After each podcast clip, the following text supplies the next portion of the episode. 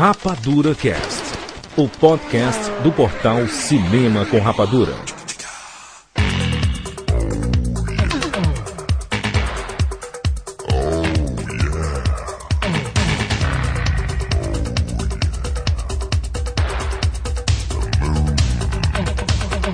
Sejam bem-vindos, seres rapadurianos de todo o Brasil. Está começando mais uma edição do Rapadura Cash. Eu sou Jurandir Filho e no programa de hoje nós vamos fazer mais uma edição da nossa série. Qual série? Vamos lá, alguém sabe? Alguém sabe? Não? For? For? Alguém sabe? Não? Série Forever. E não podíamos ter escolhido melhor. Curtindo, alguém sabe? Não? Curtindo, não? Alguém? Não? Sabe não? Não? Sabe não? Curtindo a vida doidada. Um clássico dos anos. Alguém sabe? Dos anos. Alguém? Não? Dos anos. O, oi? Ninguém sabe? Não? Dos anos 80. Bom, e para esse programa, vamos ver. Estamos aqui com. Saldanha. Saldanha. Saldanha. Saldanha. Um, he's sick. É... Santos. Santos. Santos. Um, he's sick. Bom, depois de escutar esse programa, vá assistir Curtindo a Verdade e relembre os anos 80, que nada mais é do que uma grande homenagem ao nosso mestre John Hughes, que faleceu esse ano, diretor, roteirista e criador de grandes pérolas dos anos 80. Combinado? Já voltamos.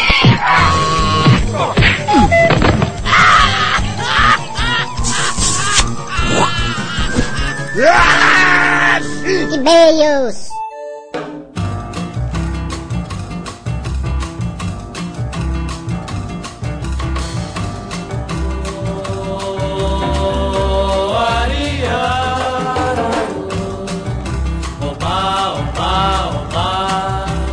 Aqui alguns recados, alguns e-mails referentes ao programa anterior sobre o duelo Seven versus Silêncios Inocentes. Tem um resultado lá da, da votação, Maurício. Vamos dizer o vencedor não, né? O pessoal tem que ir lá conferir, né?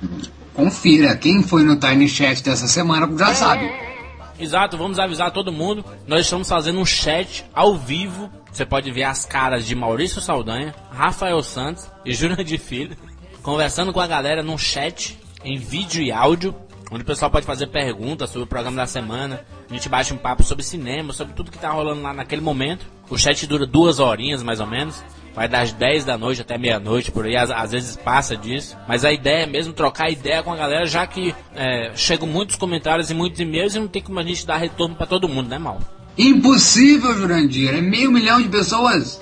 É impossível dar retorno pra todo mundo. Esse chat serve pra isso. Agora o nosso chat vai ser toda terça-feira, às 22 horas. Então marque na sua agenda. Terça-feira, 22 horas. Acompanhe o meu Twitter, o Twitter do Maurício, arroba Júnior de Filho ou arroba Malsaldanha. Ou arroba PH Santos. A partir das 10 da noite vai rolar o Tiny Chat, a gente trocando uma ideia com a galera. Beleza? Combinado? O Rafael Santos participou do Monacast sobre filmes toscos. Isso mesmo, ele falou sobre filmes toscos lá no Monacast. Escutem lá, tá muito divertido, vale a pena dar uma ouvida.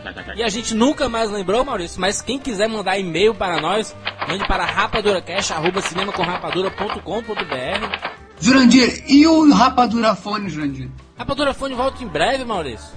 Vamos fazer um teste? Vamos ligar para alguém agora? Vambora. Aline, Maurício. Aline, Aline, Maurício. Auline. Parece o porteiro que não sabe falar Bauru.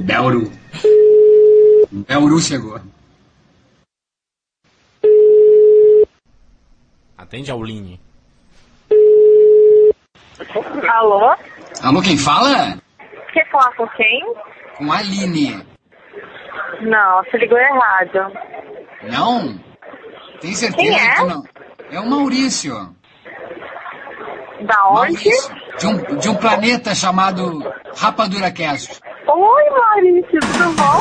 Ah, lembrou. Ah, já sabe, já não é mais Aline? Nossa, não acredito, de verdade. Olá, Aline, tudo bom? Jura de Filho, Maurício Saldanha do Rapadura Cast. Nossa, oi. Tu tá fugindo, tu tá, Oi. fugi- tu tá fugindo de algum ex-namorado psicopata, alguma coisa assim? Nossa, eu, eu tô do ex-namorado não, mas de um ex-namorado que descobriu há duas semanas que a namorada dele tá grávida. A ex-namorada dele tá grávida. Eu tô fugindo dele. Ai, meu Deus, Nalê. Então tu tem a cara de pau, tu tem a cara de pau de atender com a tua voz dizendo que não é tu.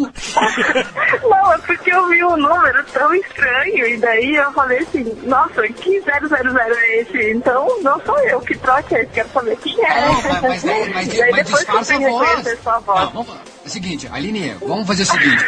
Tu tem que disfarçar a voz. Pra te ganhar o prêmio aqui, tu vai ter que fazer uma voz. Faz uma voz Voz diferente. diferente. Nossa, mas como? Voz diferente, tipo, de. sei lá. Não, faz de.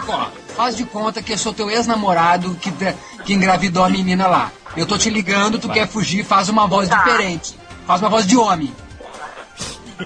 Tá bom. Alô, Alô? eu quero falar com a Aline. Alô? Acho que você ligou errado. Aline, você ganhou uma camiseta do Magnolia por essa interpretação espetacular. Sério, obrigada. Aproveita o happy hour, Aline. Desculpe o lag. Cuidado com o ex-namorado e bela voz de homem que tu tem. Um beijo. Um beijo, brigadão por ter ligado mesmo, viu? Vai participar de um filme do Diale, viu? Essa tua história tá quase uma tragicomédia. Beleza, adoro vocês demais, viu? Obrigada mesmo. Beijo. Alô? Ei, alô? Rapadura Fone. Vamos lá, vamos ler alguns e-mails, Maurício. Muitos e-mails sobre Seven e Silêncio Inocentes. Muita gente tirou o DVD da gaveta pra assistir. Muita gente nem viu. Nunca tinha visto. Tu acredita que o pessoal assistiu ou não, Jurandir? Acredito. Eu acredito nos meus ouvintes. Você acredita nos seus ouvintes, Maurício? Sempre.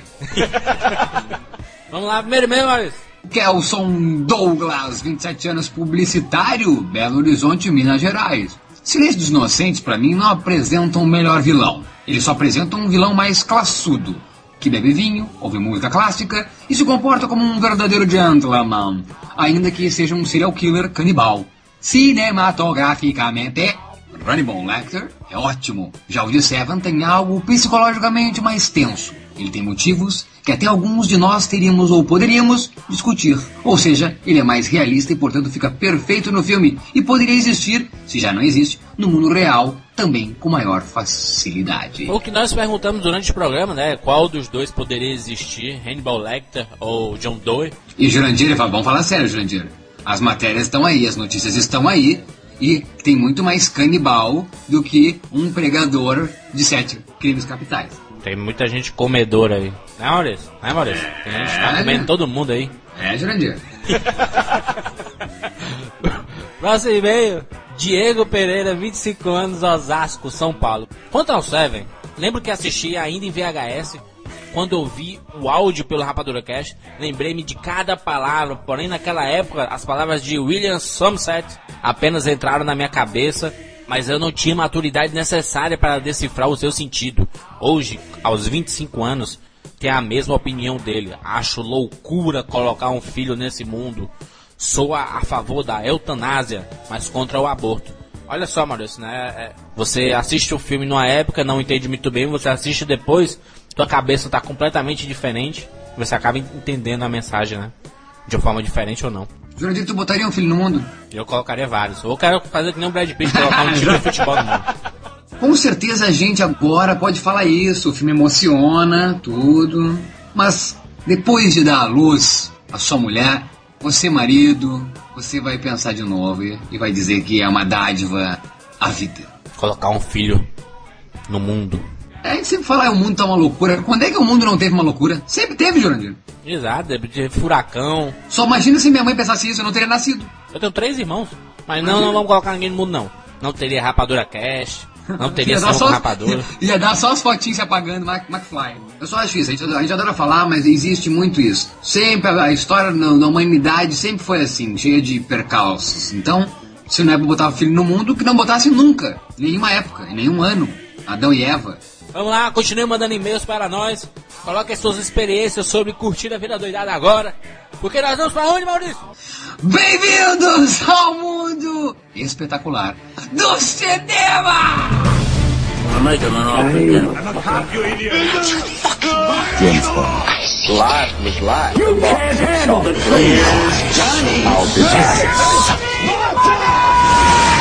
And the the Oscar goes to. Rapadura Cast. Nós amamos você, querido. Eu também. É mi, mi, mi, mi, mi, mi, mi, mi. Se precisar é só ligar, hein?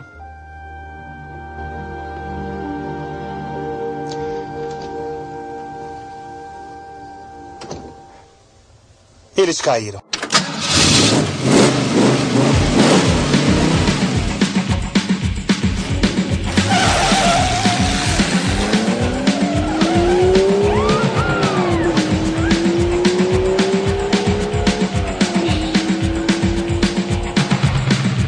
Que antes da gente começar a falar mesmo sobre o filme, Curtindo a Vida Doidada, a gente tem que situar a época dos anos 80, né? O que estava acontecendo naquela década. O que, que tá na moda hoje? Adaptação de revista em quadrinhos. Naquela época era filme teen, né? Filme para adolescente. Na verdade, não era nem filme teen, ô Juros. Os anos 80 teve um negócio que, ainda durante ele, eles buscaram ser saudosistas deles mesmos, entendeu? Foi algo do tipo, a gente tá descobrindo muita coisa, a gente tá evoluindo muito rápido, coisa que não houvera acontecido antes, e a gente tem que registrar isso. A gente tem que mostrar isso com música, com, com vídeo, com audiovisual em si. Anos 80 teve muito isso. É tanto que os anos 80 consegue ser mais saudosista do que os 90, que teve muito mais coisa em termos de quantidade. Na- Os anos 80 tem- tiveram milhares de filmes assim de adolescentes, de, de colégios e etc. Hoje em dia você não existe mais isso. Ninguém, ninguém quer saber, né, a vida de menino de colégio. É, Na verdade, o cinema vinha de- de- da década de 70 de filmes somente sobre veteranos de guerra. Era um, era um, era um cinema para público adulto.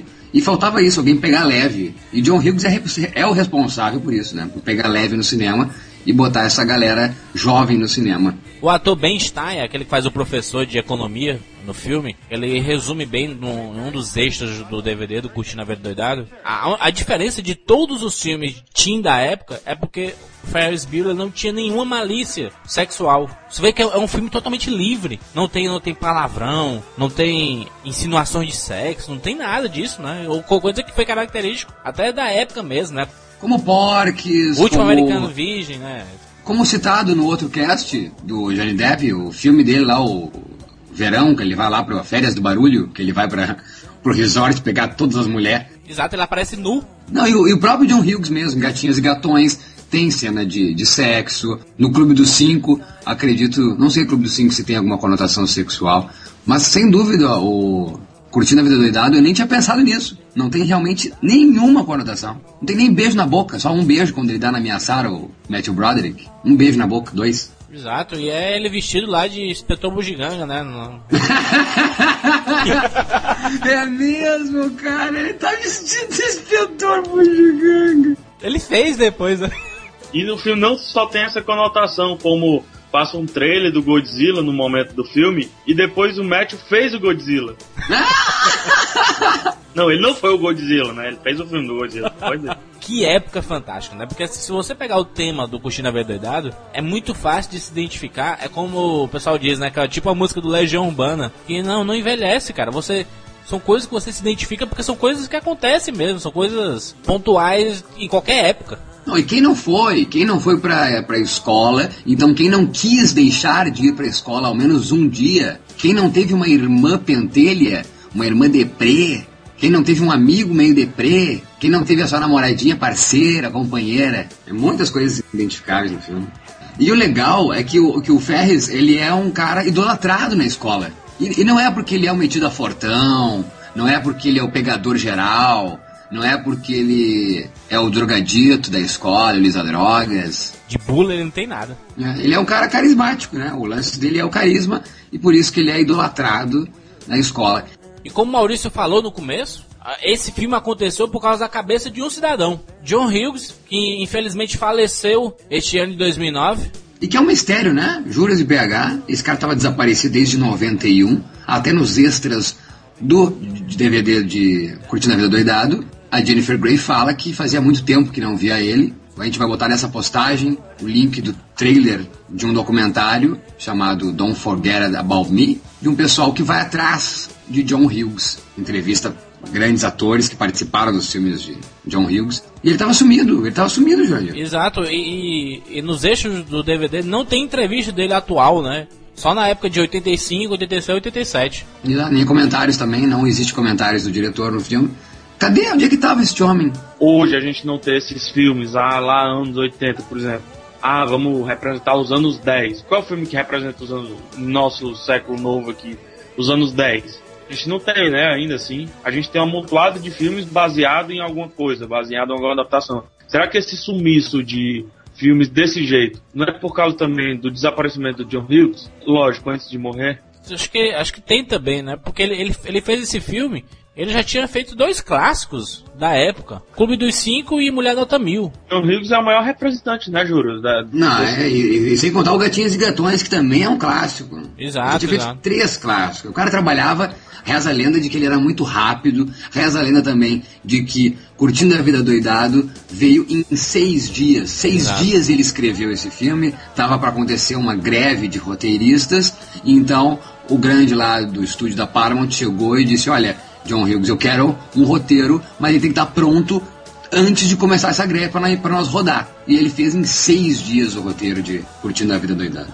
Ele é o diretor do Curtindo a Vida Doidado, roteirista e produtor do filme mesmo, né?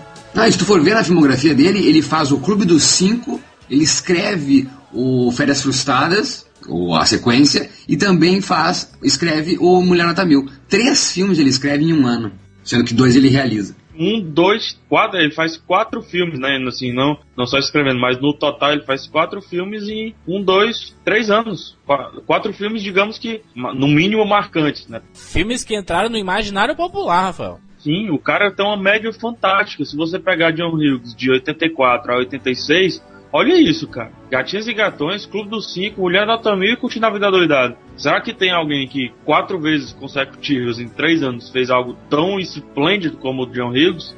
E mal, olha só também outra coisa. O tanto de ator que o cara lançou. Ele lançou Robert Downey Jr., aquele carinho, Emílio Esteves do Clube dos Cinco, o próprio Matthew Browder, que pode. O Anthony Michael Hall.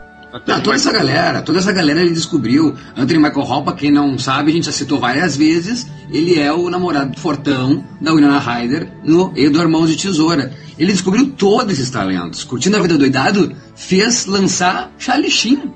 É verdade, Charlie Sheen, um marco da comédia televisiva, né, com, com Two and a Half Men. Pô, o cara tem uma média fantástica. Ele errou, errou algumas vezes, mas com simplicidade, porque assim, eu acho os filmes dele bem simples, Curtindo a Vida Doidada é um filme simples, ele conseguiu marcar uma geração e duas consequências disso. Cresci com Curtindo a Vida Doidada.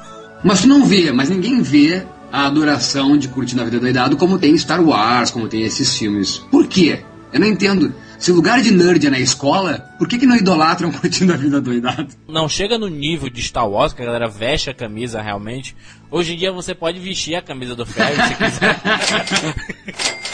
é difícil essa galera que cresceu nos anos 80 não, não lembrar e não gostar de Curtindo a Vida Doidado. Eu acho que é o filme, é o filme, é o filme que pode realmente deixar como testamento de sessão da tarde. Ele é o filme de sessão da tarde. O filme. É, é, é o completo, é o filme, The Film, né? Caixa alta. O filme da sessão da tarde. É leve, é divertido, passa voando o filme e tu pensa assim, que coisa gostosa, que tu sente o cheiro daquele filme, tu sente o cheiro daquele dia maravilhoso que eles estão curtindo.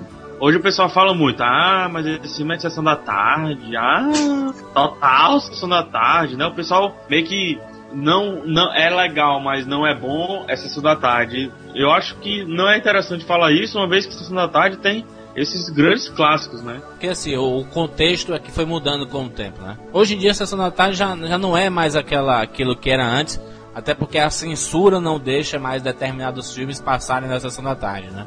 A censura proibiu muito isso, é tanto que a gente acaba se deparando com aqueles lá de madrugada, duas, três horas da manhã, com filmes clássicos, assim, tava passando Rambo um dia desses. Mudaram o contexto, dizendo assim, que todo filme é, levezinho é filme Sessão da Tarde, né? Enquanto são grandes clássicos que passaram nessa época, né? Curtindo a Vida Doidada talvez seja, uma, como o Mal falou, né? O maior representante disso. Eu acho o maior representante, e já que não é uma, uma, né, uma biografia de John Hughes, a gente pode só deixar bem claro que 92, acho que foi o auge, até 92, com Esqueceram de Mim 2, eu acho que John Hughes faz uma carreira exemplar, com todos esses filmes até 92. Eu tenho muita saudade desse cinema de John Hughes. que não existe mais. Ele trabalhou, a gente estava falando ali, ele trabalha até 2008 naquele Gilbert Taylor, do, que na verdade o Owen Wilson é um né, o guarda-costas na escola lá do menininho. Ele também participa da história do filme. Mas eu acho que a carreira de John Hughes é exemplar até 92. É, de, é dessa parte, faz parte, curtindo a vida doidado. Vamos à sinopse desse filme, que é tão simples. A premissa básica do Curtindo a Vida Doidado é simples. O Ferris Bueller, que é um dos mais populares do colégio, ele decide não ir pra aula. Mais uma vez, né? Mais uma vez. Quando ele decide não ir pra aula, ele chama o seu melhor amigo e sua namorada, ele coloca os dois nessa aventura. Enquanto isso, o, o diretor Rooney tá maluco atrás do Ferris Bueller e não vai descansar até pegar esse cidadão. É simples demais, né? Mas isso que é engraçado. E tu, e tu usou a palavra certa, Jurandir. Uma aventura. Ele faz de um simples, né? De uma simples matada de aula, uma aventura. Se duvidam o tanto de coisa que o Jack Bauer faz num dia, Ferris Bueller também faz. Não, ele faz só numa manhã. É até o meio-dia. Tem uma hora que, que mostra o relógio que ele tá indo pra casa, é meio-dia. Ele até o meio-dia ele faz tudo aquilo. Até ele tem que correr pra, pra casa. Sim, ele, ele, ele passa pelo, pelo jardim de um vizinho, tá fazendo churrasco, o vizinho é bem na hora do almoço. Ah, pensei que era o dia todo, até tipo 5 horas da tarde, assim, sabe? E o bacana é que mexe com. Então, se nós temos essa história simples, vamos ter que focar muito nesse estereótipo. Então ele pega que o, vilão do filme, o Ed Rooney, quem é que não, nunca viu o diretor da escola como vilão, né? Eu sempre vi o diretor da escola como vilão. Di diretor ou coordenador, porque às vezes o diretor a gente nem, nem via, né, no, no colégio. Mas o coordenador mesmo que era o, o carrasco, né? Porque diretor, engraçado, né? Aqui no Brasil o diretor é o dono do colégio e... Pouco a gente se vê, né? Eu, eu só vi o diretor da minha escola quando ele me expulsou. O que é que tu fez, mano. Depois eu conto. Mas enfim, tem o, o, o, diretor da escola, é sempre um personagem nesses filmes dos anos 80, assim como De Volta para o Futuro. Lembra do diretor da escola sempre pegando no pé do. Exato, é. Ah não, ali eu acho que ele é o coordenador, eu acho que não era o diretor, né? E é o coordenador. No De Volta para o Futuro é o coordenador, né? Não, é não, acho que tem principal na, na mesa dele quando aparece. Mas enfim, seja coordenador ou diretor, eles tiveram participação efetiva nos anos 80 em filmes que deixavam claro que os protagonistas eram jovens estudantes. Eu não vejo isso, eu não vi diretor no American Pie. Tem? Ah, se aparece é irrelevante. Não tem a relevância, né? Como o, a contrapartida do filme, né, Mal? Exato, mas é, é, engraçado que esse filme ele não tem o objetivo de dar destaque só para os protagonistas. Você lembra de todos os personagens ali. Você lembra do pai do Ferris, da mãe do Ferris. Você lembra da irmã do Ferris. Você lembra do diretor. Você lembra da secretária do diretor. Dos professores. Os professores são demais. O professor de economia e o outro professor aquele também. Meu Deus, os alunos. Tu lembra dos alunos? O filme começa. Eu não sei se eu me identifico muito com o Ferris, porque eu fiz muito isso. Ou ficava me contorcendo na cama pra, pra não ir pra aula. E era maravilha, porque eu deixava de ir pra aula e assistir Xuxa. O, o ponto forte, Juros e PH, eu acho que é o Matthew Broderick, nos primeiros dois minutos do filme, já olhar pra câmera e convidar o espectador: olha, vocês vão participar dessa minha aventura.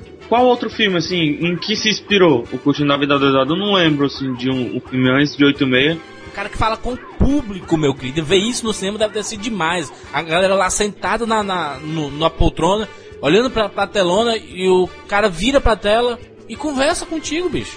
Deve ter algum filme, com certeza, que usou essa linguagem, mas durante todo o filme, eu acho que é o único filme. Vou pedir a ajuda dos do nossos ouvintes aí, se vocês lembram-se de filmes assim que o protagonista conversa com a câmera e não de uma forma, o filme todo, não de uma forma documental, né? Antes de Curtindo a Vida Doidado, até hoje existe vários filmes.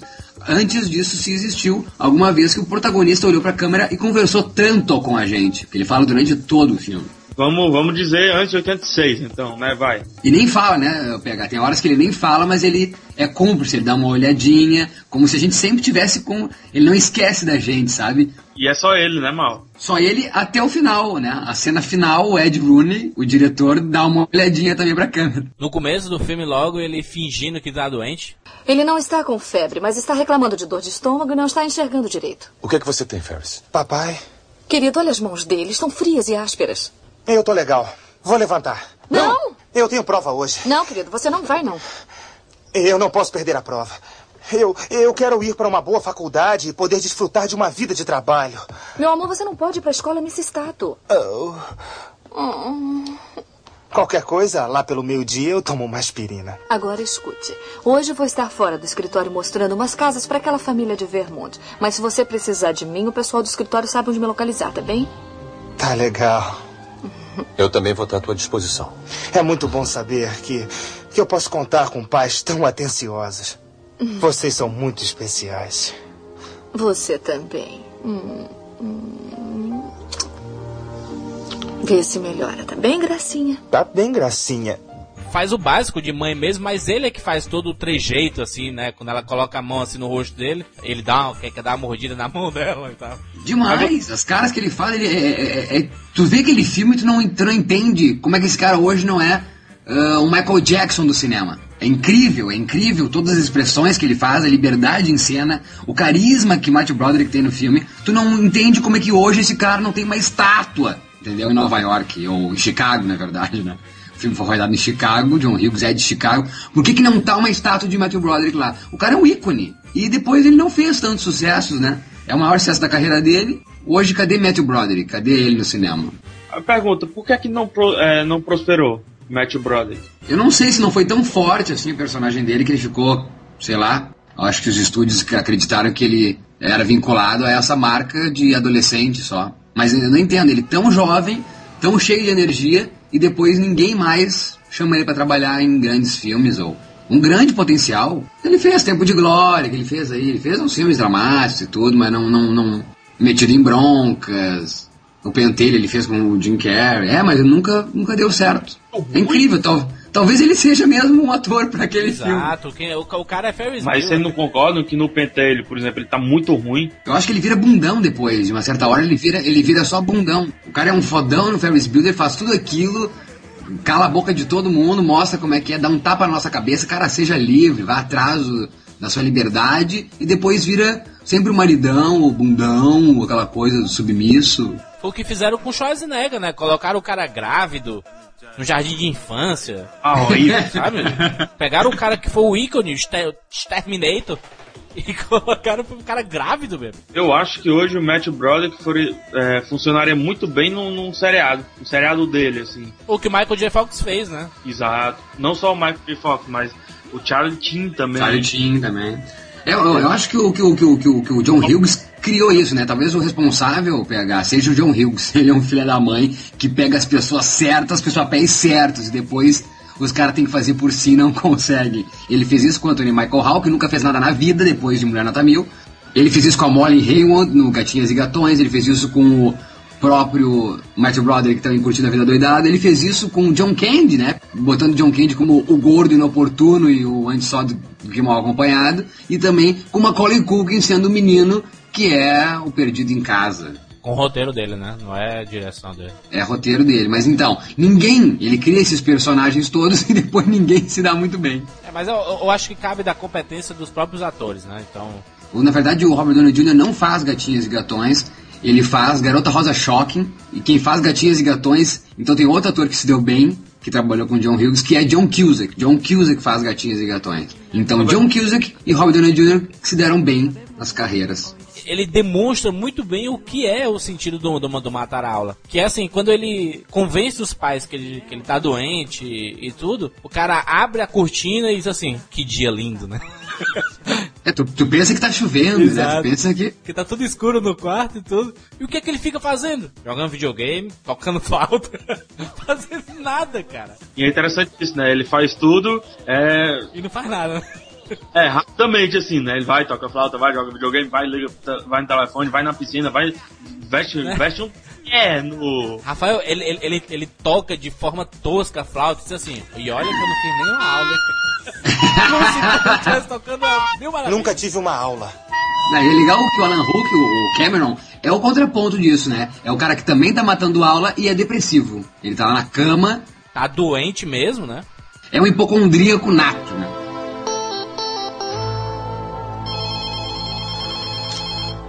Alô? Cameron, o que, está acontecendo? Muito pouco. Como é que você está? Despedaçado. Sua mãe está aí no quarto? Ela viajou para Decatur. Infelizmente, ela não pode ficar. Onde é que você está? Eu tirei dia para descansar. Agora se veste e vem logo para cá.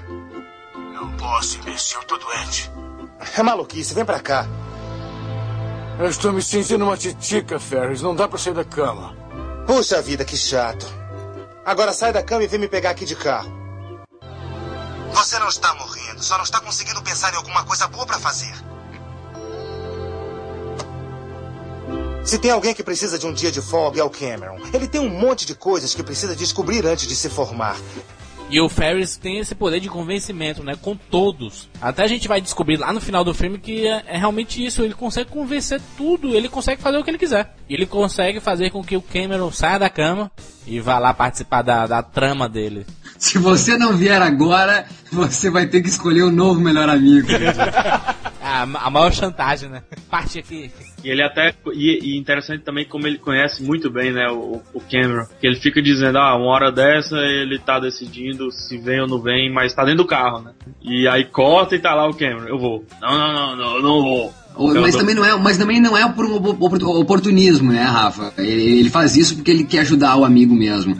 Então ele poderia fazer isso só porque ele quer o carro mesmo e quer dar essa banda. Não, ele faz isso porque ele quer que o Cameron saia dessa. E como sai, né? Como até o término do filme, Cameron ah, quer enfrentar o pai dele. Né? Se liberta, né? Se quando eu era mais novo eu repetia muito a cena do Esqueceram de Mim, aquela de fazer a barba lá e olhar no espelho e sair gritando desesperado, eu fiz muito, acho que até hoje faço, aquele do, do shampoo no cabelo.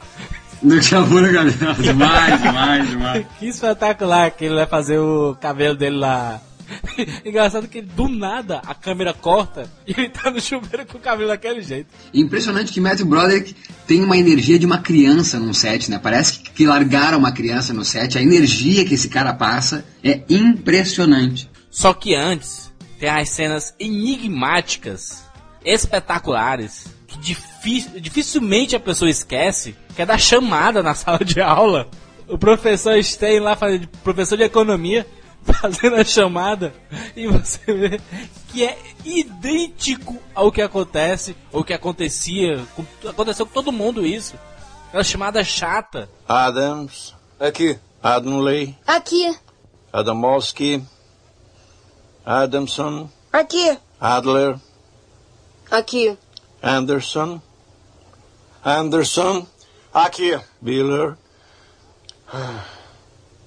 Biller. Biller. É. Biller. Ele tá doente. A namorada do irmão do namorado da irmã da minha melhor amiga ouviu de um cara que conhece esse sujeito que tá saindo com uma garota que viu Ferris desmaiar no restaurante ontem à noite. Eu só não sei se é sério. Obrigado, Simone. Não é de quê, professor? Fryer. Fryer.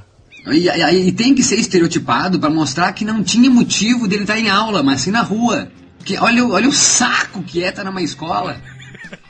a motivação que o professor fala isso. Ô, ô Juros, esse professor, como é que é o nome do ator? Só pra não, não falar besteira. Ben Stein. Ele também faz de, é, vários papéis, no, várias participações no outro Marte dos anos 80, só que agora na televisão, rapaz. É, Wonder Years, é, Anos Incríveis. Anos Incríveis. Tá aí, tá aí. Se, se a gente, no cinema, a gente não conseguiu identificar, o Kevin fala com a câmera, não? Eles são da mesma época, assim. Eles não, ele, eles falam ou não? Fala, o Kevin fala. Eu não lembro é... se, se fala, mas assim. O Kevin fala, mas não o Kevin pequeno, o Kevin grande. Eu misturo tudo, eu acabo misturando Ferris Bueller, Anos Incríveis, o desenho do Doug, sabe? pra mim é tudo a mesma coisa ali. Mas essa chamada é, é marcante porque ela mostra total desinteresse de todo mundo com aquilo, né? E não só, e não só a chamada em si, mas os próprios professores dando aula. Em 1930, os republicanos tinham a maioria da Câmara dos Deputados num esforço de aliviar os efeitos da. Alguém sabe? Alguém? Da Grande Depressão. Criaram uma. Alguém? Alguém? Um imposto chamado extra emenda sagrada do aumento das taxas que Alguém aumentou ou diminuiu? Aumentou as taxas no esforço de coletar mais fundos para o governo federal. Funcionou? Alguém sabe? Alguém sabe as consequências? Não adiantou nada e os Estados Unidos despencaram na Grande Depressão. Hoje nós temos uma polêmica semelhante sobre isso aqui. Alguém sabe o que é? Turma? Alguém? Alguém? Alguém já ouviu falar nisso? Aqui? É. Alguém sabe o que quer dizer? Significa que bem aqui no vórtice da curva vamos ter exatamente o mesmo número de investimentos E públicos. você fica impressionado como aquilo é repetido, que nunca dormiu na sala, que nunca ficou olhando o professor, mas não t- não tava nem enxergando o professor. E como nós falamos aqui desses atores que não participam mais, é muito bacana ver os comentários, os, extras do DVD, onde tem o Ben Stein dizendo que ele é foi colunista do New York Post, né, acho Wall que foi Street. Wall, Wall Street Post, e que escreveu 30 livros, e que mesmo assim até hoje ele é conhecido pelo professor de economia do filme. E que ele não se importa em nada com isso. Ele diz que na lápide dele ele quer que esteja escrito Ben Stein, que amou não sei o que, e Bueller, Bueller, Bueller, Bueller. É, ele, ele foi pra Casa Branca e falou com o George Bush, no, no avião do, do George Bush, tava passando o Ferris Bueller. Quando eles se encontraram, o Bush falou pra ele, Bueller, Bueller. então, ele mesmo diz, olha, eu ganhei vários prêmios, sou reconhecido pelo, pelo meu trabalho como escritor, como jornalista, mas nada se compara e nada vai se comparar na minha vida e foi um dos dias mais felizes da minha vida foi fazer esse personagem do Ferris Bueller, que é um personagem simples, não só pela, pela repercussão que tomou o filme, mas ele criou um diálogo todo ali no set, aquela aula de economia, nada, todo mundo babando lá, ninguém entendendo nada. Ele disse que quando o John Hughes disse corta, todo mundo aplaudiu, assim, de forma fervorosa. Ele ficou até.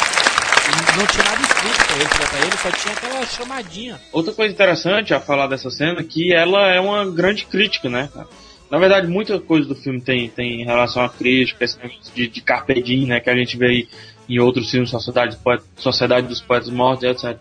Mas essa cena em específico da aula é uma grande crítica e é muito complacente com o que eu acho. Que eu acho que o, o, o sistema de aula, esse que o cara finge que ensina e a galera finge que aprende, né? Tá ultrapassado, cara. É algo não sei nem de quando. É 1400 e bolinhas, se não muito antes. Não dá mais, né? É, vamos mudar, vamos fazer a pessoa gostar de ir pra aula, gostar de estar lá na aula. Que é como o, o Ferris fala num exato momento. Eles, eles passam assim pela escola e ele olha, ó, uma hora dessa a gente estaria fazendo educação física. Ele olha pra câmera e. Hum, E o pessoal lá tudo morto fazendo educação física, nada a ver. Pois é, e você vê, cara, ninguém, ninguém na aula tá realmente absorvendo o que o professor quer passar. E nem mesmo o professor tá querendo passar um conhecimento, tanto que ele, é, isso aqui aconteceu por, por, alguém sabe? Tu faz isso, Rafael. Eu não, eu sou só o faz isso. A gente vai falar sobre curtir na vida. Vida, alguém sabe? Alguém sabe? Vida. Vida, por isso. Vida. A, a, a, a o quê? A, a, a, a quem? Quem? ó. Alguém? A, a doidada. Só que até hoje em dia, existem professores daquela forma de... Até hoje em dia, os professores são daquela forma, ô, ô, Juras. Mas, mas tem uns que se reciclaram, né? Tem uns que tem agilidade, que chama, vamos lá, vamos lá, fica... Tem, tem uns que usam música, tem uns que sabem lidar melhor. Não, sabe qual é o professor que sabe lidar melhor? É o Matthew Broderick. Ele faz, o Ferris Bueller é um professor. Porque se for pra contar lorota, pra ter atenção do público, Matthew Broderick consegue mais. A própria, a própria farsa pra tirar a namorada dele do colégio, né? Não, a própria farsa dele dizer que tá doente, que você tá morrendo. Se comove a cidade inteira de Chicago. Todo mundo acredita que ele tá morrendo. O que a polícia no final do filme, quando a mãe dele vai lá, ele diz: Ah, um abraço pro seu filho, melhoras pra ele da delegacia. A delegacia tá mandando melhoras pra ele. Save Ferris, né? A, a menina no começo do filme tá falando telefone com ele, depois desliga e diz: Ah, ele disse que se ele morrer, ele vai doar as córneas pro Steve Wonder.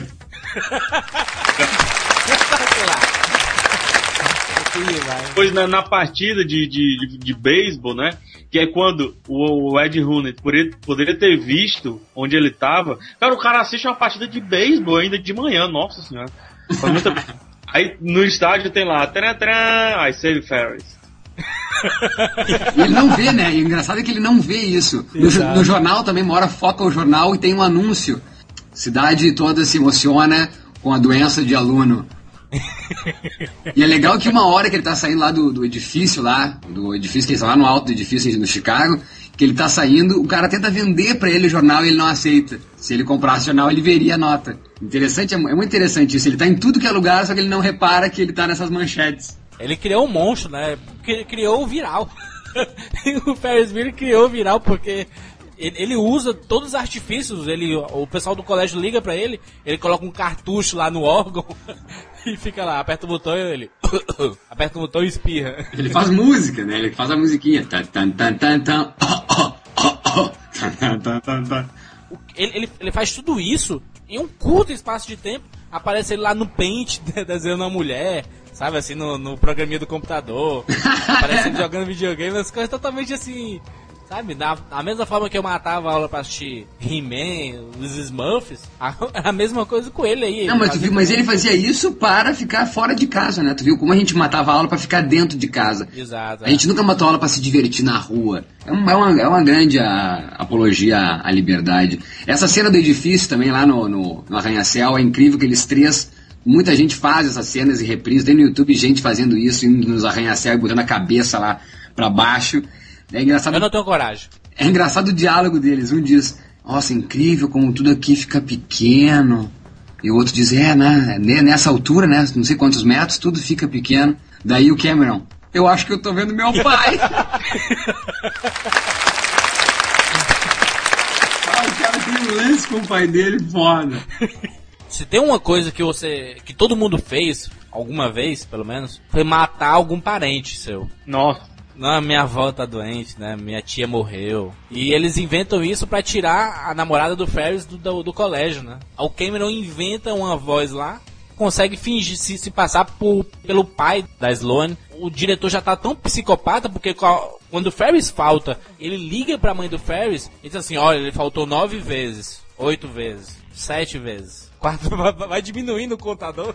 O Ferris invadiu, hackeou o, o sistema lá do estudantil lá e O grande, o, o grande lance do filme também é que tanto Cameron quanto a irmã de Ferris falam que não consegue acreditar o quanto que Ferris consegue as coisas. Sempre se sai, sempre se safa das coisas. Tanto Cameron quanto a irmã dele são depressivos. E Ferris, na verdade, consegue tudo então, por causa dessa energia positiva, porque ele quer fazer uma coisa pro bem, né? Ele não, ele não faz de sacanagem, ele não mata lá a mãe da outra, a avó da outra, pra sacanear. Faz pra se libertar daquela prisão que é a escola. Então, é, é interessante isso. É, que não é só o, o Matthew Broderick que faz apologia para a liberdade, enfim, como sacanagem, ah, vou, vou, vou matar a aula para sacanear. Não, para liberdade, porque existe esse contraponto. O Cameron, que é depressivo, a irmã dele, que não consegue se safar de nada, o próprio Ed Rooney, que só se dá mal, tá quatro anos querendo pegar o Ferris e não consegue. O que esse cara sofre nesse filme é depois do que a gente vê é que a gente vê que, a gente que ele se inspirou no Ed Rooney para escrever o que sofreria Joe Patch e Daniel Stern no Esqueceram de Mim. Que eles sofrem tanto quanto o Ed Rooney. Exato, cara. É, é o mesmo personagem, mano. É o mesmo, é o mesmo. É impressionante. Agora, tem uma característica do, do John Hughes, que ele, ele consegue mostrar mesmo o sentimento do- dos atores naquelas determinadas cenas. É um plano que tá acontecendo do Ferris ali, né? Ele desconfia que é e começa a falar mal do Cameron, de- xingando lá, porque o Cameron tá fazendo o pai da, da Slow, começa a xingar, aí toca a linha 2, e era o Ferris na ligação, e a secretária chega pra ele, é o Ferris. Ele dá um desespero que o, o John Hughes coloca a câmera nos olhos do, do Rooney, pra mostrar o desespero do, do personagem. E o Ferris chega lá pra tirar a Sloane do colégio, e eles saem na Ferrari do... Do, do, do pai do Cameron, Ferris vestido de James Bond, né? Não é uma Ferrari, né? É, de inspetor bugiganga. Não, primeiro de bonde, depois de inspetor Budiganga, né? E a Ferrari, a Ferrari, a Fer Ferris, Ferraris. A Ferrari que não é uma Ferrari, bem, bem dito assim, né? É, eles fizeram três Ferraris falsas para as cenas marcantes do, do filme. Diz que custava até, diz que custava 350 mil dólares na época, que seria impossível ser uma Ferrari. Sei lá, 15, 20% do orçamento, as Ferrari não vale a pena, né? Hoje elas custam 3 milhões de dólares, uma delas. Fizeram três Ferraris para as três cenas cruciais. A cena que o, eles estão gravando em cima dela, né? Que é andando devagarzinho e tal. Ela turbinada, uma Ferrarizinha falsa turbinada. Para as cenas lá do- dos, dos caras de estacionamento. Né? Para eles darem, eles correrem lá, inclusive tocando Star Wars. E a terceira Ferrari era pra cair do, da casa dele lá, né? Do vidro, quando ele quebra lá o vidro. Acho que o filme tem três pontos específicos. Um é esse da liberdade, que o Mal falou, né? A pessoa se vê livre para fazer o que bem entender, na hora que entender. É, a outra é resgatar a alma do, do amigo dele, né? Do Cameron. Eu acho que talvez seja esse o grande foco do filme. Acho que tudo que ele fez. Foi é, pelo amigo. Isso, tudo, tudo. Até o fato de levar a namorada dele junto, eu acho que tudo foi pelo amigo dele, entendeu? Tudo foi pelo Cameron. Tanto que ele até disse, ah, se, se meu amigo, se não, como é que é? Se nesse dia de folga eu não, não consegui arrastar meu amigo, que dia de folga eu vou ter eu, né? Ele até bonito, falou. Bonito, bonito. E outra coisa que eu acho que também é muito importante, e recai sobre o que eu falei, é dizer, gente, o conhecimento não está dentro da sala, o conhecimento está aqui no mundo e a gente não vai visitar isso. A gente está aprendendo, a gente não vai lá, o cara, é, a estação, o, os trens paravam, não sei aonde. Faz uma viagem para mostrar uma estação de trem, sabe? Faz uma viagem para mostrar um, um, museu de não sei de quê. Mostra, estejam lá, não só queira passar a teoria, como tudo que acontece ali. Olha, veja só, eles vão com uma parada que tem um cunho social, que é o Duncan Shoe tem uma parada alemã que tem um cunho social que é sobre a migração alemã nos Estados Unidos. Ela representa isso. Depois eles vão no museu, cara. No, no museu, né? Que até eles, estão, eles aparecem de mão dada lá com, a, com, as crianças. Eles brincam com isso, né? É interessante. Como eles não conseguiriam brincar dentro de sala, dentro do museu eles conseguiram brincar e ainda assim conseguiram absorver alguma coisa. Os três pontos do filme, os principais são esses. Vocês podem ter outros, sim, mas pelo menos é o que eu acho. Não sei o que, é que você. O, o rei da salsicha de Chicago. Olá, em que posso ajudá-los? Ah, eu fiz uma reserva. Oi, eu sou Abe Froman. Fiz uma reserva para três ao meio-dia. É. Que foi? Algum problema? Então é Abe Froman. Isso mesmo. Sou Abe Froman. O rei da salsicha de Chicago. É. Sou eu mesmo. E é o que demonstra mesmo o poder de convencimento do, do Ferris. Pra tudo. E como ele não podia fazer aquilo só, né?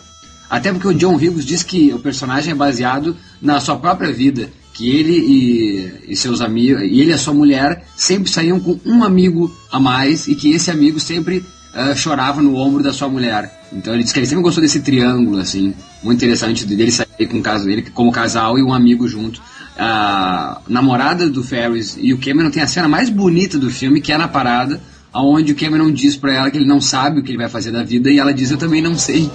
Não há nada que ele não possa fazer. Eu não consigo fazer nada certo. Escola, paz, o futuro. Ferris pode fazer qualquer coisa. Eu não sei o que, que eu vou fazer. Faculdade. É. De quê?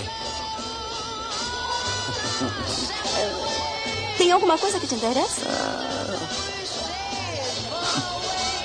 Nada. Nem a mim. Eles não sabem o que vão cursar na faculdade. Eu acho genial aquela cena. Né? O que é que você gosta de fazer? A gente? Nada! não, eu acho que é sério a parada. Quanto, quando os jovens não sabem o que fazer. Esse filme fala disso do jovem. A gente é jogado na escola, obrigatório, e tem que fazer a escola e, e tem que saber decidir o que fazer. E é isso, cara. Eu não sei. Eu quero ser livre. A mensagem do filme é isso. Eu quero ser livre. Agora eu não sei o que eu quero fazer pro resto da minha vida. Eu sei o que eu quero fazer agora, me divertir e ser livre é muito difícil, aos 17 anos, tu ter que anotar num papel o que tu vai querer fazer pro resto da tua vida. É, exatamente. Então por isso que é tão bonito e preciso um filme desse. Por, por isso que a gente sempre acerta, Rafael, na nossa segunda faculdade. é, geralmente a segunda faculdade. Só voltando lá no começo aos personagens que o Junadir falou que nenhum fica atrás, todos eles são explorados e tem falas maravilhosas, cenas espetaculares. O que é a cena do Ed Rooney, o diretor, com a secretária quando o diretor diz que vai pegar, hoje ele vai pegar ele de jeito. E a secretária diz: Nossa, você parece Dirty Harry. ah, cara, demais aquilo, cara. O cara... Não, e ela vai tirando os, os lápis da, da cabeça, Maurício. a gente sempre tem essa brincadeira. Nossa, deve ter tudo nessa cabeleira aí. Não, o filme consegue ser engraçado, ser sensível. A cena do museu que a gente citou aqui é a cena mais introspectiva do filme, que o Cameron fica fitando um quadro. Aquela cena nunca saiu da minha cabeça, eu sempre lembrei. Eu assisti em DVD, legendado, depois assisti a dublagem. A dublagem é original, a dublagem da época. é sensacional como tá na minha cabeça, como tava inconsciente em mim esse filme. E quando eu assisto, eu percebo que é totalmente consciente, assim. Dublagem feita pelo filho do Chicanizo. Olha aí. O certinho, o inteligente da, da escolinha do professor Raimundo, o bigodinho. Ah! Demais, cara. Iso Neto. É o do, da escolinha do professor Raimundo, né? O, aquele que fazia o certinho, né? Seu Ptolomeu da escolinha do professor Raimundo. Ferris Bueller. Que beleza. Eu, eu assisti até um, uma época dessas, um, uma entrevista dele no, no Jô Soares.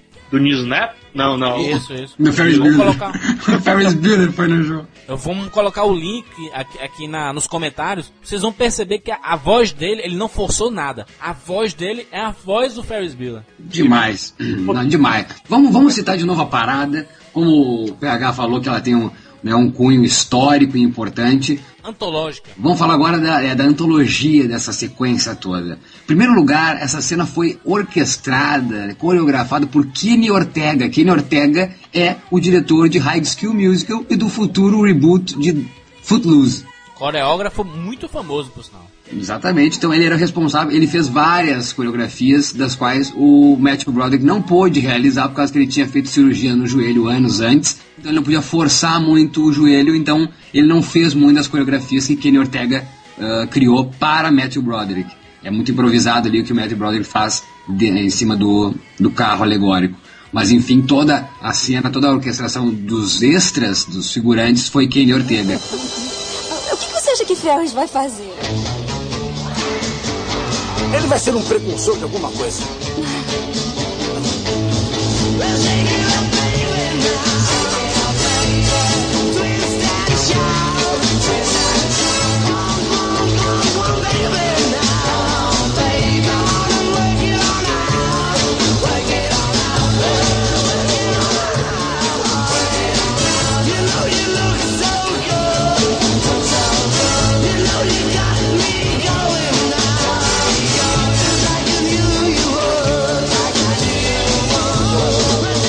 Que é, cara, o pessoal imitando thriller.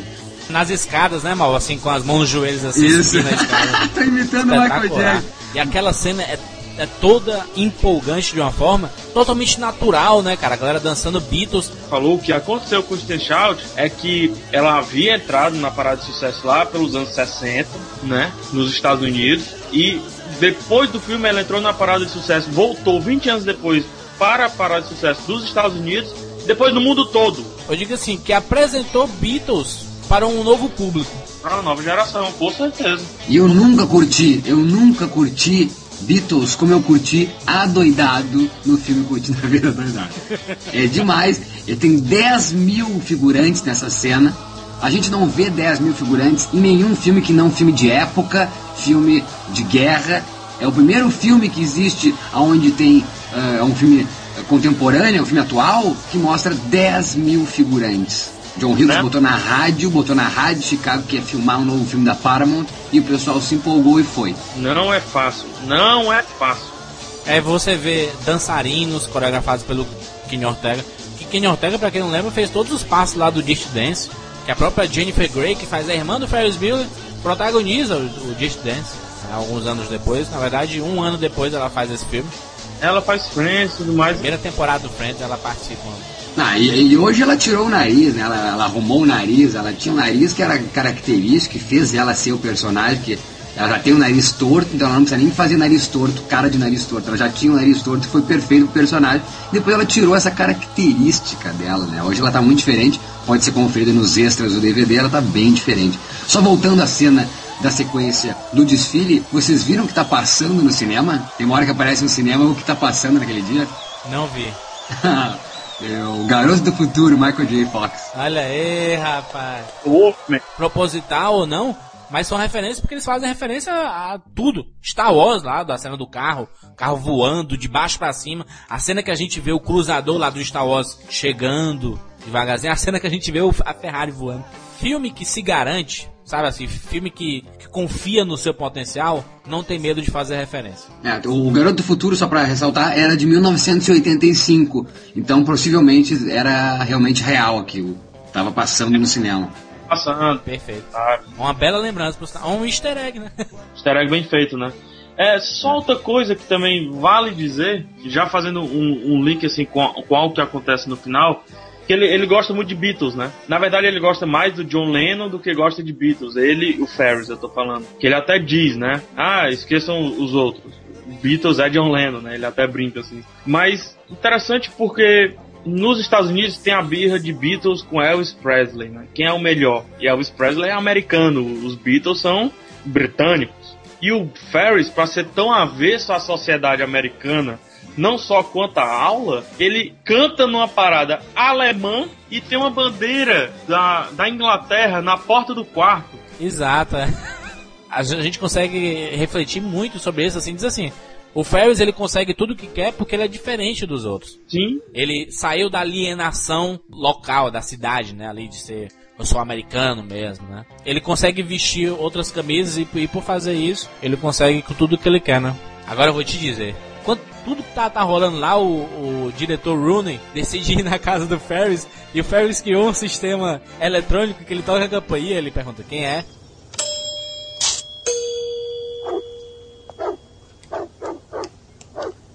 Quem é? Ed Rooney, Ferris. Gostaria de falar com você. Ah, desculpe, mas eu não posso atender agora. Eu tô fraco demais e tá arriscado eu cair da escada e ter que me sujeitar a mais ausências escolares. Chega, Ferris. Desça já aqui. Pode falar com os meus pais nos escritórios deles. Obrigado por vir até aqui. A sua preocupação com minha saúde me comoveu muito. Não vou sair daqui até que você desça e venha falar comigo, Ferris. Tenha um bom dia. Você está encrencado. Desça já aqui. Ferris? Que isso reflete em Esqueceram de Mim depois, né? Aí aparece a cena do cachorro. Como sofre esse diretor, né? Bem que mal disso é, é o. Se ele tivesse lá no Esquecer de Mim, aparecesse do nada ele assim, andando na rua, tudo arrebentado, da, combinaria também, né? Vale também lembrar da música do grupo Yellow, que eu acho que nunca mais fez nada de interessante. Oh, yeah, tiro, bom, bom. É a, é a música dos pilantras, Maurício. É por isso que tu coloca no Rapadurocast direto. então, pra quem nunca soube e sempre quis saber de onde é essa música, é Yellow. W-E-L-L-O. Oh, yeah. É o nome da música. outra coisa, outra coisa na parada que é fantástica, uma hora parece trigêmeos, cara, de terno e barba lá. Parece os Martin Scorsese antigos. Três trigêmeos dançando, cara. O cara achou trigêmeos. Aquilo debaixo do nariz do pai dele, né? E o pai dele Exato, dançando. o pai dele aparece o pai dele dançando assim. Não, o pai dele é um bananão demais, cara. O pai dele, ele conheceu o pai, o personagem que faz o pai e a mãe, eles se conheceram no set e se casaram depois do filme. Logo depois do filme, hein? Que ele vê o filho, depois volta e não tá mais, e ele olha assim, gente, eu tô tão preocupado com ele que eu tô maluco, né? Mas ele é um safado, vai que ele tá indo embora pra casa, ele passa no jardim, tem duas mulheres tomando banho de sol, ele vai lá, oi, sou o Ferris. ele entregaria o cartão, esse, esse é meu Twitter. Daí a gente chega pra cena final, que é algo de extrema relevância pro filme, porque o Ferry chega a dizer pro Cameron, não, vamos colocar, ó, porque ele tá preocupado com a quilometragem do carro. E coloca o carro pra andar de ré, como se a quilometragem fosse voltar. Mas por que eles não quebraram a porra do negócio e voltaram o computador? Não tinha como fazer isso? Ele até sugere isso, né, o Ferris. Aliás, quando ele sugere isso, ele diz assim: Não, não, eu tenho que encarar meu pai mesmo. É demais, demais. Ele diz: Não, meu pai vai chegar hoje e nós vamos conversar. Tu fica feliz, né, de ver a transformação do Cameron. Então, é uma coisa que a gente consegue digerir durante o filme inteiro. A gente consegue ver que o Cameron tá realmente se soltando, não é à toa. Então vai indo, se solta, se solta. Tem essa grande cena do museu. Tentou se matar também, né? Ele pula lá na piscina lá e fica lá de. Não, não sei se matar, né? Mas eu acho que o Cameron, na verdade, é um, é um rapaz que, que é carente, né? Por não ter uma relação boa com o pai. Olha a relação boa que tem o Matthew Broderick com o pai, com a mãe, todo queridinho.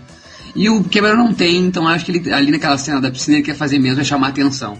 Ele fica com tanta raiva da, da, do momento lá, ele começa a chutar a Ferrari e a Ferrari se solta lá e cai da, da casa dele. É um desespero, meu amigo. Imagina aquela cena, tu pensa, não, já tá na merda. Mas não, agora acabou com tudo, cara. Não tem o que fazer, cara. Tu destruiu o carro. Só encarando, só encarando. E tinha que acontecer aquilo, né? Senão ele não ia encarar o pai realmente. É muito, é, é muito mais pesado, né? Tu ter destruído o carro do teu pai do que tu só ter dado uma bandinha. Vale lembrar, Juros e BH, que pro personagem de Cameron, foi sondado Anthony Michael Hall, que fez com John Hughes Mulher Nota Mil, e também o Emílio Esteves, irmão do Charlie Sheen. Que Emílio Esteves foi categórico, eu não faço nunca esse filme. E o Alan Hulk até agradece até hoje, né? Ele ter não aceito esse filme. O John, o John que foi contado para fazer o Ferris Bueller, como o, Emílio Esteves não, não queria fazer o Ferris Bueller, a Jennifer Grey que conheceu o Charlie Sheen lá no começo da carreira, na época do teatro ainda, indicou, né, pra, ele fazer uma ponta lá, ele faz a ponta da delegacia. As olheiras bizarras, assim, né, de quem virou a noite, ou de quem tava até sobre entorpecente. Com certeza, já faz um bad boy e dá a morta, né, dá a dica pra, pra irmã dele dizendo, larga da vida do teu irmão. Tá legal. Você quer saber qual é o meu problema? Eu sei qual é o problema. Eu só quero ouvir da sua boca. Olha, para resumir tudo, eu odeio meu irmão. O que, que, você acha disso? Eu acho ótimo. Você já acabou com ele, foi? não, ainda não. Sabe, eu voltei para casa para confirmar que o imbecil estava matando as aulas e quando eu cheguei lá tinha um homem estranho dentro da minha casa. Eu chamei a polícia e eles me prenderam por passar um trote para a delegacia. E o que, que você tem a ver com tudo isso? Por que, que ele vai matar a aula quando todo mundo é obrigado a ir? Você também pode matar. É, e aí eles me pegam, né? Tô sabendo. Então você tá zangada porque ele mata as aulas e ninguém pega ele, não é isso? É. Basicamente isso. É. Então o problema é seu. O que, que você disse? Você ouviu. Devia gastar mais tempo se preocupando com as suas coisas e menos tempo se preocupando com seu irmão. E ela dá um beijo nele. ela fica muito feliz e ela se liberta. No momento que ela se liberta, então, do irmão, ela começa a viver a vida dela, tanto que beija o cara e fica feliz da vida, vai para casa e ainda ajuda o Ferris quando ela se liberta, é o momento que o Cameron se liberta também. Né? Então tudo acontece ao mesmo tempo e o Ferris olha no relógio, tem que ir pra casa. Exatamente. E começa aquela correria espetacular. A, a mãe e a filha indo pra, pra casa também no carro. E ela acelerando, porque ela vê o, o, o Ferris aparece, ela quase atropela o Ferris, daí eles ficam se olhando, né, cara? Dão, vai uns cachorros, né? Dá um foco. Daí ele vai, ela acelera, vem a polícia, ela só se dá mal, né? E o pai, o pai também tá indo pra casa e tem aquela veinha que tá na frente com um carro. ah, não, é demais, cara. É demais, é demais. Não, aparece ele correndo, o Ferris, e ele olha pro lado, o Ferris, e tá o pai dele dirigindo. ele olha assim, o pai olha pra ele, ele olha pro pai, Aí o pai dele mexe a cabeça e olha de novo, o Ferris sumiu. É demais, é demais. É lindo. O Jandir é uma apologia à liberdade. O filme todo trabalha com isso. Ferris não é nada mais do que realmente o Messias. Ele que abre os caminhos, ele que abre o mar vermelho para essas pessoas se libertarem, se encontrarem. É muito bonito, tem essa mensagem que, ó, difícil os filmes de hoje ter uma mensagem tão bonita quanto essa ressalto essa cena bonita demais da parada, onde Cameron e Mia Sara, coadjuvantes do filme inteiro, que ali tem essa, que ali se conversam e compactuam, dizendo que não sabem o que fazer da vida e dão risada disso, ainda consegue ser leve, tipo, não sei, não importa o que eu faço da vida amanhã, não sei. O próprio recado que o Ferris deixa no final do filme, e é, e é essa mensagem que, que, reflete mesmo praticamente todos os, os filmes ou desenhos ou até seriados, que tinham essa preocupação de passar mensagens no, em seus finais, né? Eu acho que é por isso que o filme ele serve tanto para adultos e para crianças mesmo assistirem, né? Que é um filme leve, livre, né? Como todo o conceito do filme é livre. Não, e como pode um pai hoje pode não gostar do nome, pode não gostar do começo, hum, que isso, filho enrolando o pai, mas no final até o pai vai ceder e vai dizer que é bonito o filme por causa dessa mensagem. Não vejo nenhum outro filme, tanto dessa época quanto hoje, com essa preocupação, Jurandir, de querer dar um recado. Maurício, o filme custou 6 milhões de dólares em 1986 e faturou só nos Estados Unidos 70 milhões. Olha só! E foi indicado ao Globo de Ouro de melhor ator em comédia musical em 87, Matthew Broderick. Não ganhou. Beleza, mas como vender o VHS? Como vende DVD? Tem um link aqui para você comprar o DVD. Vale muito a pena se você é fã do Curtindo a Verdade, não só pelo filme em si, mas pelos extras. É uma homenagem. Eles reuniram lá a galera depois de 20 anos de Ferris Bueller Day Off, de Curtindo a Doidado, que nada mais é do que um reflexo da mente de John Hughes, né, mal? Um mestre que, infelizmente, como o Juras falou, deixou o nosso plano, mas com certeza passou por uma próxima aventura e tá curtindo a vida também adoidado por aí. Jurandir, eu sempre pensei isso, Jurandir. Meu pai, cara, será que os nossos pais, eles param pra pensar assim quando passam por um parque? Em dar uma paradinha, deitar na grama, olhar pro céu, respirar um ar puro, fora os escritórios. Nós mesmos, cara, como é que nós vamos, quando é que nós vamos sair da frente dessa porra de computador e curtir o dia lá fora? É por isso que todo mês, Maurício, eu tenho um dia, que eu, eu escolho um dia para fazer algo que, que eu nunca fiz, ou que faz tempo que eu não faço. Eu, eu batizo esse dia de Ferris Day. Mês passado eu fiz caiaque, então um tempo atrás eu fiz aquele kitesurf que eu te falei também. Acho que, que vale muito a pena. Você que fica muito tempo preso nessa na sua casa, no seu trabalho, ou, ou estudando muito e tem pouco tempo para se dedicar a você mesmo, a se divertir mesmo. Fa faça isso, coloque um dia do seu mês e, e batize de Ferris Day. E fica aí a dica não só de curtir a vida doidado, mas desses filmes todos de John Hughes, que todos eles têm lá no fundo essa mensagem de liberdade, seja Gatinhas e Gatões, seja o Clube dos Cinco, que tem essa mesma mensagem, seja Esqueceram de Mim, escrito por ele, que também tem a mensagem de liberdade, seja o grande Mulher Nota Mil, que também é a liberdade daqueles dois nerds querendo a sorte na azaração. Incrível John Hughes, que Deus o tenha mesmo, porque eu já tenho no meu coração. Então vamos nos divertir adoidado, até semana que vem. Pois é. Eu já disse isso antes e vou dizer outra vez. A vida passa rápido demais. E se você não parar de vez em quando para viver a vida, acaba perdendo seu tempo.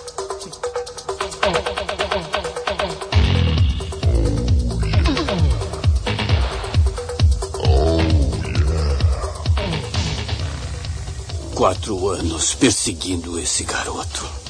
Quatro anos que ele me faz de bobo.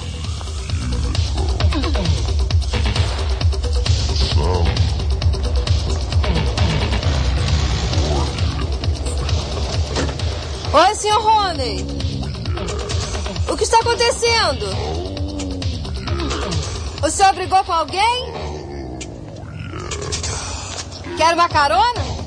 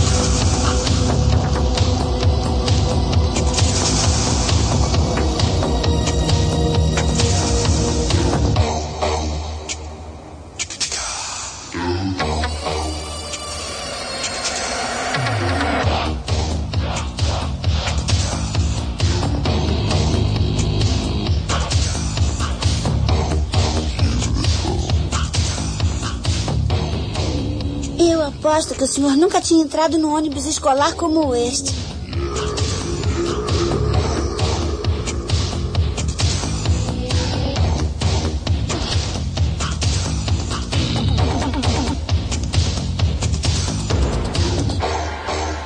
Não tá afim de um chiclete? Ele estava guardado no meu bolso, tá bem quentinho e macio.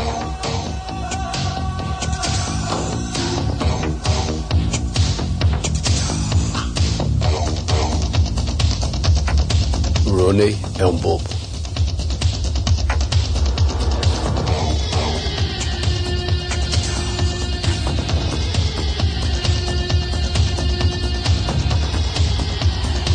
Salve Ferris.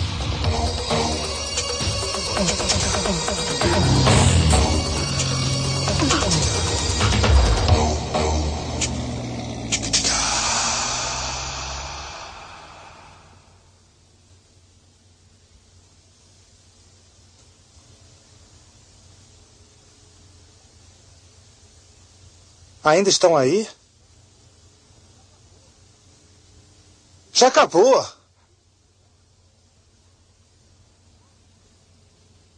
Pode ir embora. Esse programa foi em memória a John Hughes.